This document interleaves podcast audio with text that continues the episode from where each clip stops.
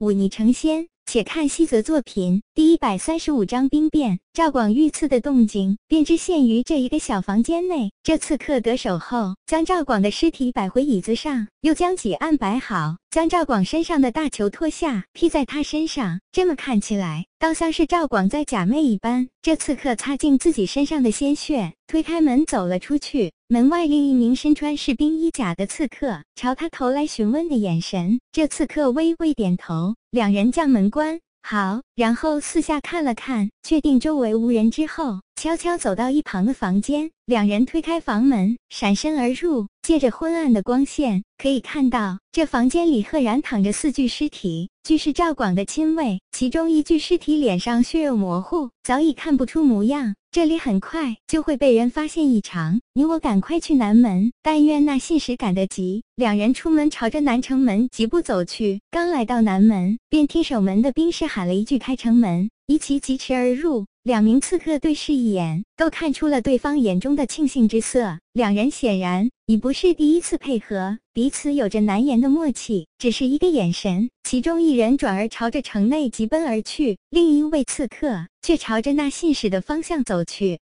紧急军情，不要阻拦！那马上的一族断喝道：“我乃赵将军亲卫，请随我来。”刺客抱拳，领着信使朝着城内走去。城中众多兵士，竟无一人阻拦。可蓝山雄关另一处房间内，傅香赵一看抹了抹自己脸上的汗水，将手中长剑随手扔到一旁。他的身前是被劈开的木桩，木屑散落了一地。一名亲卫将他的佩剑捡起，慎重的入鞘，挂到了墙壁之上。赵将军莫要急躁，我的那两位手下都是个中翘楚，几乎没有失手的经历。将军稍等片刻，便好。他的身边，一位身穿貂皮大氅的俊美公子微笑说道：“哼，你说的倒好听。我这次被你们赶鸭子上架，碍于千岁大人的命令才答应了你们。可你们倒好，说好的昨日便动手，我都带着亲卫做好了准备，你们却今日才到，让我白白挨了那赵广的一顿臭骂，失信于人在先。”让我如何相信你们？这一点确实是我们的失误。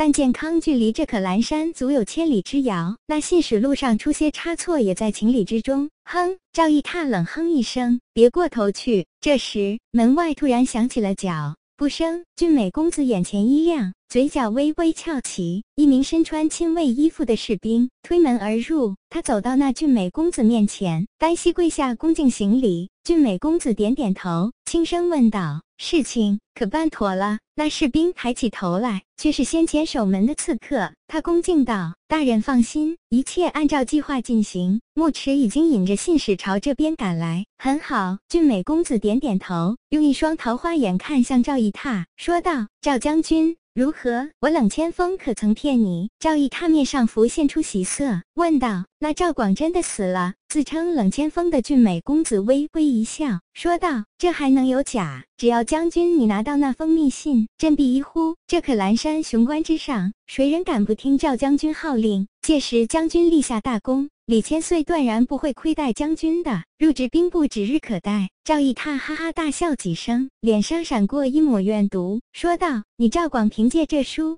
直关系拴了我六年，六年人生能有几个六年，却白白浪费在了这寒苦的边境之地。哼，你当年追随陆平金一路杀到止歇镇，这点老子服气。可你再厉害，最后还不是落得个惨死边境的下场？老子才不要这么虚度一生。他陆平金是厉害，可我只要出了北地，他还能奈我何？届时。天大地大，我赵某皆可去得。冷公子，此事多谢了。赵某日后发迹，必有重谢。赵将军客气。冷千锋拱手微微笑着，海里只是那双微眯的眼睛里，却有一丝杀意闪过。便在这时，赵义踏听到门外传来一声呼喊：“紧急军情，请赵将军接令。”赵义踏大步走出门去，便看到之前那位名字唤作木池的杀手，引着那信使来到了近前。我便是将军令，交给我吧。赵义踏伸出手去，那信使不疑有他，从怀中郑重取出军令，递交在他手中。赵义踏打开。军令。看着这份印有兵部大印的官文，眼睛里幽芒闪耀。他用力一挥手，喝道：“去将人召集起来，再去叫来赵广。我要当众宣布这军令。”身边一名亲卫躬身答应，大步朝着外面走去。不多时，不远处的赵广住处传来一阵嘈杂之声，隐约听到有人在喊：“赵将军遇刺。”几个字。那信使闻言变了脸色，赵义踏却爽朗一笑，说道：“信使莫要惊慌，一切有我。”他大步走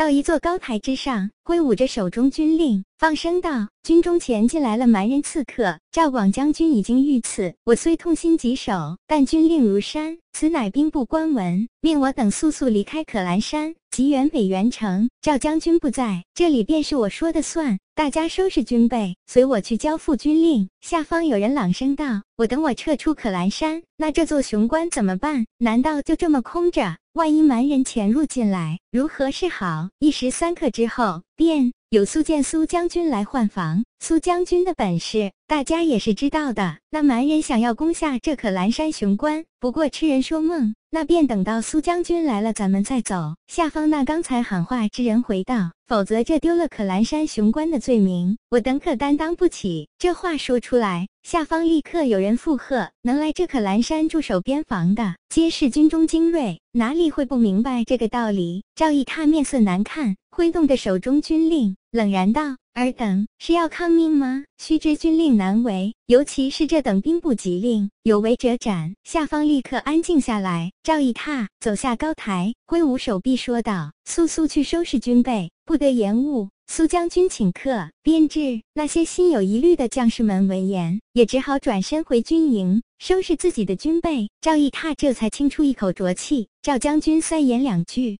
便让这些人放下戒心，当真好手段。俊美公子恭维道：“千峰兄弟谬赞了，还是多亏了这份军令。”赵毅踏看了看赵广的房间，嘴角抽了抽，说道：“老子今日便离开这鬼地方了。小叔，做侄子的便不送你入藏，一路走好。”冷千峰面色平淡，朝着北方天空看了看，那里一片乌云正汹涌而来。